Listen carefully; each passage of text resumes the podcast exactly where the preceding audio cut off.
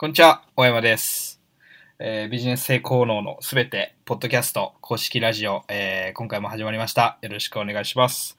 えー今回はですね、ブログコンテンツ、えーサイトビジネスをやっているですね、横沢健一さんにゲストとして来ていただきました。株式会社イノバースの横沢さん、よろしくお願いします。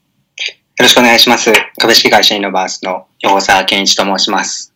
今日はお誘いいただきまして、ありがとうございます。いい、こちらこそありがとうございます。はい。まあ、今回その、この番組では、まあ、中小企業ビジネスにとって役立つヒントとか、まあ何かですね、あの、お伝えできればなということで、えー、やっているんですけども、横澤さんはその、今やっているその、ご自身のビジネスモデルとか、そういうものをちょっと何か、えー、リスナーさんにはい。簡単に説明してもらえると助かります。はい。わかりました。と僕がやっているビジネスっていうのは、あの、ブログを書いたりとか、まあ、あの、ブログっていう見せ方をしているんですけど、やっている内容っていうのは、ウェブサイトを作って、でそこにアクセスを集めて、そこで商品を売ったりとか、広告を貼って、まあそこで広告収入を得たり、とか、あの、そうですね。うん。でできることは、うんありとあらゆることは、ちょっと手を出しているっていうところなんですけど、うん。基本となるものは、ブログでアクセスを集めて、そこで商品を販売していくっていうことを主にやっています。そうですね。ブログ、あのサイトを作って、えーコンテンツを書いていって、そこで人を集めて、はい。その人たちにっていう感じですよね。商品とかサービスとか。そうですね。うんその中で、一番最初にやったのは、工事をしたいお客さんを集めて、はい。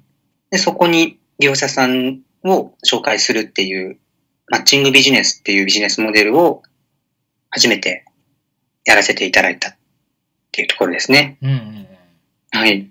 もうちなみに横澤さんまだお若いですもんね。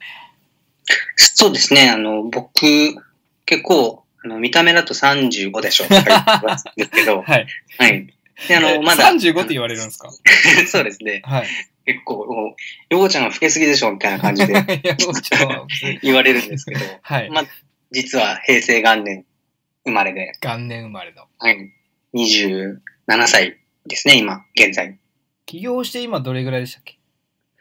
そうですね。ちょうど、このネットビジネスとかっていうのがあるのを知ったのが、3年前、3年とかちょっと前ですね。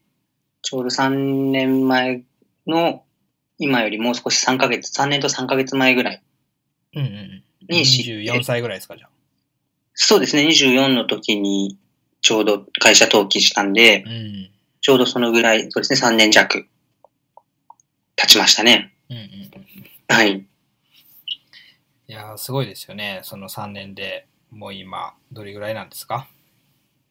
そうですね、最初に作ったその、外交工事のサイトはい。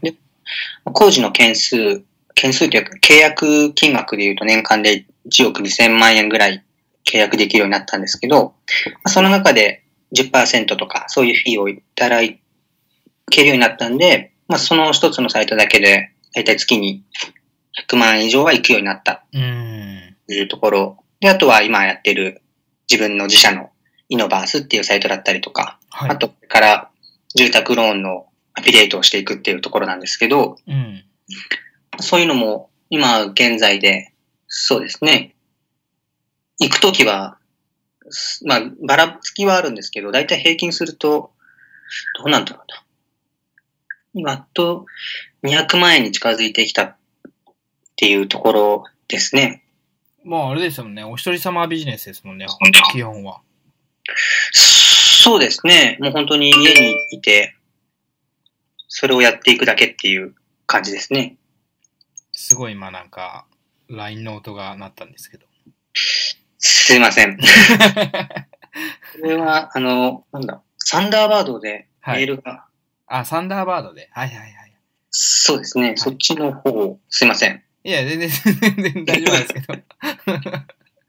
あの、ね、はい。リスナーさんはなんか僕がすごい怒ってるみたいな感じになってますけど、基本あの、横澤さんとはね、あの、その、僕もコンテンツとはい。いうかそのサイト、ビジネス成功のすべてのサイトはい。っていうものは、まあ、作っているので、まあ、そのサイトでちょっとわからなくなった時とか、サイト構築に関しての知識とかはいろいろ、あの、ぐく、ごく、すごい噛んでますけど、教えてもらってるって感じですね。はい。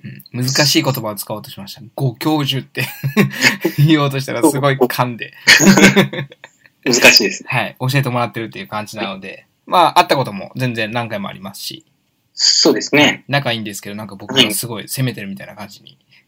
そうですね。まあ、ド M だから、ちょうどいい感じですね。はい。ちょっと緊張されてますもんね、今。いや、割と、なんか、喋るとこういう風にな、確かにそうなのかもしれないですね。喋るのがあんまり得意じゃないから、こういうネットビジネスっていうのがすごく性に合ってるっていうのはやっぱりあるかもしれないですね。うんうんうん。まあなんかその、サイトで人を集めるって、まあ、はい普。通の人からするとなかなか難しいというか、まあホームページは持ってるよみたいなはい。感じの人が多分ほとんど多い、だと思うんですけど、はい。例えばブログを、まあ、アメーバブログとか、そのメディアって、まあいろいろブログの中でもあると思うんですけど、はい。まあ何かこう、書いても全然人が集まらなかったりとか、はい。なかなか光らないはい。まあ、どうやればこう、サイトはいブ。ログとか、まあ、ホームページとかで人を集めることができるのかみたいなところは聞きたいのかなと思うんですけど、はい。まあ、そのプロとして何か一番大事にしてることというか、はい何かありますか、サイト構築をする上で。そうですね。やっぱり売り込まないっていうことがすごく重要になってくるっていうことを、あのーみんな言ってるんですけど、実際にそういう感じですよね。やっぱどこの人もホームページは持ってるけど、自分たちのいいところしか言わないっていうんですかね。どういうサービスをやってて、で、どういう料金体系でやってて、で、誰が運営してるのかっていうことは書いてあるんですけど、うんユーザーのためになるっていう記事が何もないんですよね。うんうんうんで、その、あの、みんな、ググるとかいう言葉があるじゃないですか。Google を検索するってやつですね、Google で。そうですね。はい。Google で検索するっていう言葉なんですけど、まあ、その中で、やっぱり悩みがあるから検索をしているっていうところにすごくフォーカスを当てないと、まあ結局のところは、検索をしてもらうために、ユーザーが抱えている悩みっていうことを明確にして、まあそれを記事にするっていうことをしないと、アクセスが集まらないっていうところなんですよね。だから普通のホームページを持っている業者さんとかも、あの、この前いた社長さんだと、不動産会社の社長さんだったんですけど、はい。その社長さん150万円ぐらいで、あの、ホームページを作ってもらって、すごいかっこいい感じで作ってたんですよね。ええ。なんか、後ろで、なんかバックグラウンドっていうか、背景で動画が流れているような感じで、で、それでスクロールしていくと、なんかどんどんアニメーションで動いてって、すごいかっこいい感じなんですけど、うん。だけど、あの、検索する側としてはそういうのって鬱陶しいじゃないですか。例えばなんか悩みが、ダイエットの、その不動産か、不動産だとしたら、なんか不動産の価格だったりとか、どうすれば高く売れるのかとか、そういうことを知りたいのに、なんかセールスばっかりとか、なんかそういういらないアニメーションばっかりあると、うん。いなんかあの、訪問した瞬間に、まあ、感情すらなく戻るボタンを押すと思うんですよね。そうですね。なんかそれが、はいその、ビトンとか、グッチとか、そうですね。かかっこいいブランドっていうか、はい。それだとなんとなくわかるんですけどね。そうですね。そういう前提があればいいんですけど、うん。やっぱり最初の、そういう業者さんの勘違いしてるところっていうのは、なんかもうすでに知ってもらってると思ってるんですようね。ん。うん。なんか例えば僕だったら、もうあの、横沢健一っていうのを知ってもらっている前提で話を進めてるから、誰もお前なんか求めてないよっていう感じでいなくなっちゃうんですよね。うんうんうん。だけど最初に、あの、悩みを解決するような記事を用意しとくと、この人いいこと言ってんなとか、なんかすごいためになったなっていうふうに思ってもらえると、興味を持ってもらうきっかけを作ることができるから、そうですね。それをやっていくと一番成果が出やすいかなっていうところですよね。うん。はいなんかこう、まとめると、はい自分の言いたいことではなくて、その、はいお客さんというか見込み客というか、そのターゲットにしてる人がはい知りたいことをはい。答えてあげるっていう感じなんですかね。そうですね。やっぱりあの、お客さんになるであろう人がどういう悩みを抱えているんだろうっていうことを考えて、まあそれを記事にしてあげると、その悩みを持っている人が勝手に検索してくれて、うん。勝手に読んで納得して、誰が書いてるんだろうって見てくれて、そこで初めてお問い合わせをもらえるきっかけが生まれるっていう感じですね。うんうんうん。何かこう、その、横澤さんご自身でやったサイトっていうのは、まあすごくうまくいってると思うんですけども、はい。あのーまあお伝えして、はい。何かこう、うまくいった事例とか、その誰かにお伝えして、その横澤さんのはい。やり方というか、そういう事例とかって何かあったりしますか？そうですね。やっぱ最初に始めたっていうところが、あの、工事から入ってるんで、で、あの、ビジネスモデル的にお業者さんにお客さんをいっぱい紹介するじゃないですか。はい。でそうすると、必然的に集客のプロだっていうことを認めてもらえるようになるんですよね。うんうんうん。うん。で、その、その後に、あの、横澤さんどうやってるんですかっていうふうに向こうから聞いてくれるようになって、うんうんでそれで単純にホームページで集客してるんですよっていう、今みたいなことを話して、やってみますかっていう感じで、まあそこで、あの、コンサルティングっていう形でアドバイスをさせていただく機会をいただいたんですよね。はい。でそこで、その業者さんも、まあ、仕組みは一緒なので、あの、工事をやりたい人。で、工事っていうのもお庭の工事だから、お庭の工事にいくらかかるのかとか、どういう工程が必要なのかとか、であの、どういう材料を使うのかっていうこととか、あの、あと見積もりの見方とかですよね。うん。そういうのを、あの、コンテンツ、記事にしていって、でそれでアクセスを集めていきましょうっていうことで進めてもらって、もちろん業者さんがやるのは初めて、ブログなんて書いたことないですからね。職人さんですもんね。そうですね。その中で、一応タイピング、文字を打つことだけはできたんで、はい。あの、記事の書き方とかを説明させていただいて、それで少しずつ書けるようにねなっていって、で最終的にそういう全くのゼロからだったんですけど、でしかも静岡の田舎の富士市っていうところに住んでる方なんですけど、はい。それでも、そうですね、し週に今3、4件ぐらいお問い合わせをいただけるようになって、で、ちょうどちょう、ちょうど今日、あの、電話をいただいたんですけど、はい。